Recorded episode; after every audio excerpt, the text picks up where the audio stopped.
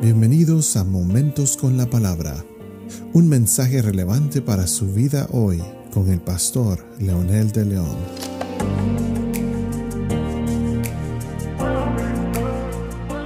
Saludos amigos, aquí estamos nuevamente con un episodio más de Momentos con la Palabra.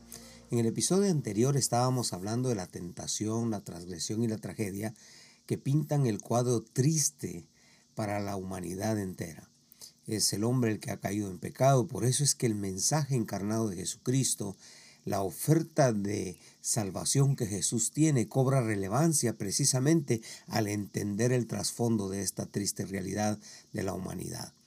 Hoy continuaremos con el proceso de esta destrucción, pero ¿qué nos enseña esta tragedia? ¿Qué podemos aprender?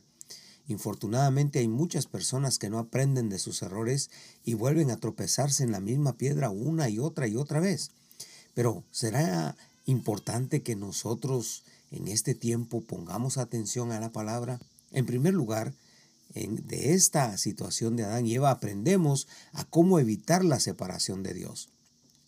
Necesitamos poner oídos a Dios y no argumentos humanistas, religiosos o mundanos es empezar a desconfiar de Dios y a creer que Él no es suficiente para nosotros cuando ponemos oídos a otras voces que no son la de Dios. Por lo tanto, aprendemos también que existen pseudo mensajeros de Dios. Muchos de estos tienen un mensaje convincente, pero muy humanista, muy enfatizado en el endiosamiento y en el que el ser humano nació para ser feliz a cualquier costo sin tomar en cuenta que el verdadero propósito de la vida del ser humano es conocer a Dios y amarlo. Aprendemos también que no todas las verdades realmente son verdades. Muchos de estos pseudo mensajeros de Dios usan verdades de la palabra, pero las tuercen y manipulan para lograr sus objetivos. Obviamente, y vienen a ser mentiras, pero se presentan como verdades que realmente destruyen la verdad genuina de Dios. Una gran mayoría de estos han terminado en la cárcel, huyendo eh, por la ley, con acusaciones terribles de malversación de dinero, se convierten en violadores, en abusadores y tantos otros males. No nos gozamos con esto, no nos gozamos cuando oímos esto, pero sí advertimos que cualquiera que se desvía o desvía a las criaturas de Dios terminan en situaciones deplorables. Otra gran verdad es que aprendemos que el ser humano es frágil y que se puede destruir. Cuando somos tentados no vemos esa fragilidad, solo vemos nuestras posibilidades y confiamos en que todo está bajo nuestro control. Pero infortunadamente no es así. El ser humano es frágil, se puede quebrar con facilidad, en un abrir y cerrar de ojos. Cuando menos lo piensa, está en una situación caótica aprendemos también que el pecado no solo afecta mi relación con Dios, sino afecta integralmente al ser humano y a su hábitat. La relación entre Adán y Eva, la realidad del huerto cuando tuvieron que salir, los sacaron literalmente, no podían ser líderes ni administradores la enemistad entre hermanos como Caín y Abel y la desobediencia a los padres, destrucción de su hábitat, rebelión contra su creador y tantos otros males que podríamos seguir viendo. Esta es otra enseñanza importante. Pero también aprendemos que es muy fácil entrar o caer en la tentación. Pero, ¿y sus efectos?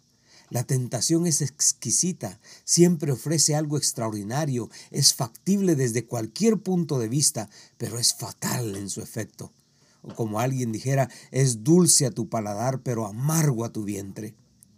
Aprendemos también que hoy en día la estrategia del enemigo sigue siendo la misma. Definitivamente el enemigo no ha cambiado su estrategia, siempre le funciona. Toca la necesidad humana y la lleva a extremos. El ser humano se siente realizado en su mente, pero en la realidad el fracaso es letal cuando éste ha aceptado la tentación. ¿Cómo es de importante entender este principio?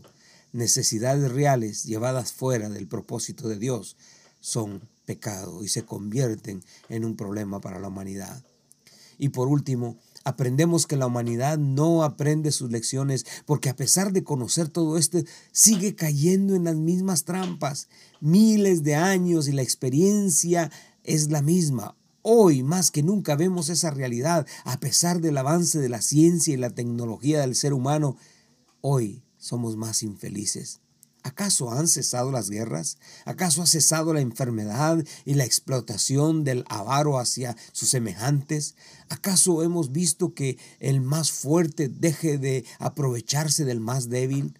No, definitivamente no. Al contrario, va en aumento. Cada vez la situación es más y más y más terrible.